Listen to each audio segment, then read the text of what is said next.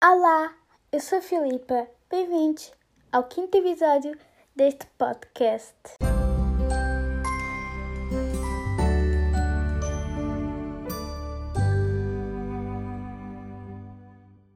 Hoje vou falar sobre o bullying. Primeiro, eu quero começar por vos perguntar o que é o bullying. Para mim, o bullying é o uso da força física da ameaça para abusar, intimidar ou dominar outra pessoa. Outra pessoa pode ser agressivamente como psicologicamente, que agora já o termo de bullying psicológico. O bullying feito por um grupo de pessoas é chamado assédio moral. Normalmente existe bullying eh, quando há diferenças. Uh, pode ser eh, de classes sociais ou de religião, de género da aparência, de comportamento, da linguagem, da personalidade, da reputação, da, da força e do tamanho, ok? Um, isso são as justificativas para que o bullying possa acontecer. Existe o bulicídio, que é uma palavra atribuída à morte de uma pessoa devido ao bullying. Depois temos o cyberbullying, que é o bullying que acontece na internet, o bullying virtual. Sobre o cyberbullying, há um caso muito famoso da Ananda Todd. É só pesquisar Ananda Todd no YouTube que vai-vos aparecer. Eu não vou estar aqui a falar da história dela porque senão vai ocupar muito espaço do podcast. Uh, mas vejam, é uma história bem triste. É só meter no YouTube Ananda Todd e vai-vos aparecer. Então, eu vou-vos falar aqui de oito tipos de bullying.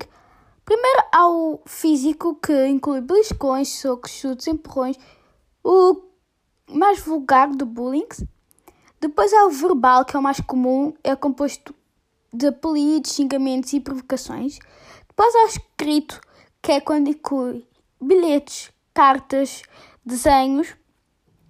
Depois há o material, quando a vítima tem os seus pertences danificados, furtados ou atirados contra si.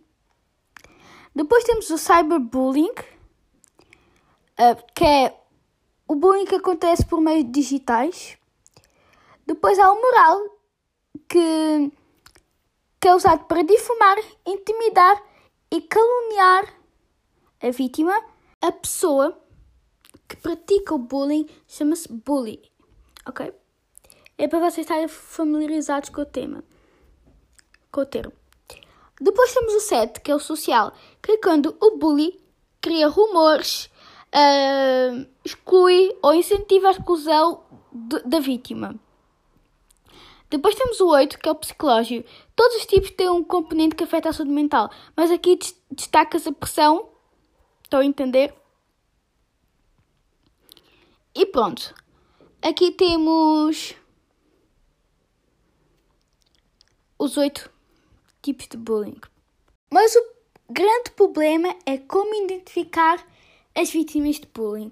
Normalmente as vítimas de bullying sentem-se culpadas uh, porque o agressor faz com que elas acreditem que elas é que são as culpadas, que elas é que fizeram com que o agressor tivesse de tomar essas medidas. Faz com que elas se isolem, se sintam pequenas. Muitas vezes as vítimas de bullying têm capacidade acima da média, são inteligentes e destacam-se pela qualidade dos seus trabalhos ou destacam-se em alguma área, características que o bully não tem. Uh, por isso que são alvos de inveja. O bully faz tudo para reduzir o brilho delas, estão a entender? Para se tornar frágeis e sensíveis. Porque eles têm aquela mentalidade que se reduzirem outra pessoa, eles ficam maiores. Quais são os sintomas do bullying? Primeiro é o desinteresse pela escola, porque a criança ou adolescente não quer estar na escola porque não quer estar constantemente no mesmo local que o bully. Estar sempre com machucados e hematomas constantes.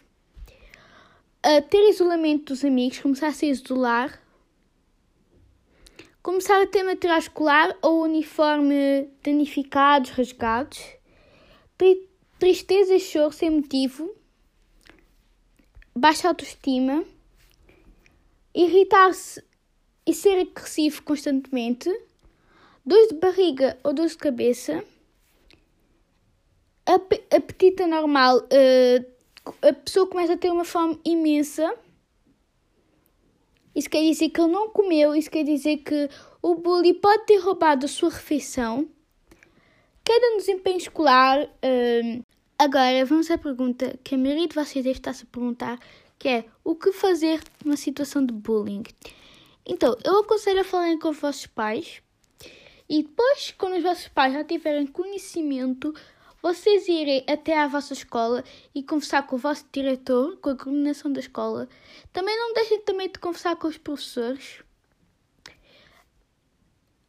Uh, em alguns casos também pode ser acompanhamento, é, pode ser necessário um acompanhamento de um terapeuta, de um psicólogo, porque para evitar problemas futuros no desenvolvimento emocional, se isso não, não for suficiente, as pessoas podem ir com os vossos pais até à polícia, só se for extremamente necessário, mas se as coisas não forem resolvidas a bem na escola e tudo mais, um, sim, é necessário a polícia.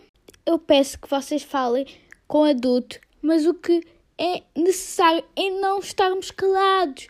Nós não podemos estar calados, independente do que o bullying, o agressor fizer ou diz, dizer que vai fazer. Vocês não podem estar calados. Nós não podemos permitir que o bullying fique impune, porque isso está-se a tornar uma coisa vulgar. Mas não é. O bullying é algo grave. O bullying mexe com, com a cabeça de toda a vítima. Não podemos deixar isso. E pode chegar mesmo extremos de a pessoa não aguentar mais e cometer um suicídio. A pessoa acabar com a sua própria vida. Pessoal, não fiquem calados. Falem com os vossos pais, para falarem com, com a coordenação da vossa escola, falar com o vosso diretor, falem com os vossos professores. Se abram com alguém, mas não pode continuar. Vão na polícia se for necessário, mas temos de parar o bullying. O bullying mexe com a cabeça de uma pessoa. O bullying pode destruir vidas, pessoal. Temos que começar a parar esse bullying. O bullying não pode se tornar vulgar. O bullying não pode continuar assim.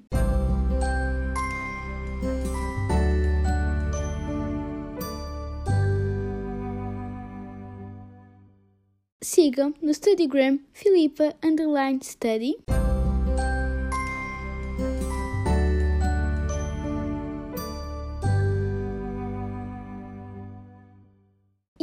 Isso, o podcast fica por aqui. Muito obrigada a todos que ouviram. Um beijo, tchau, tchau!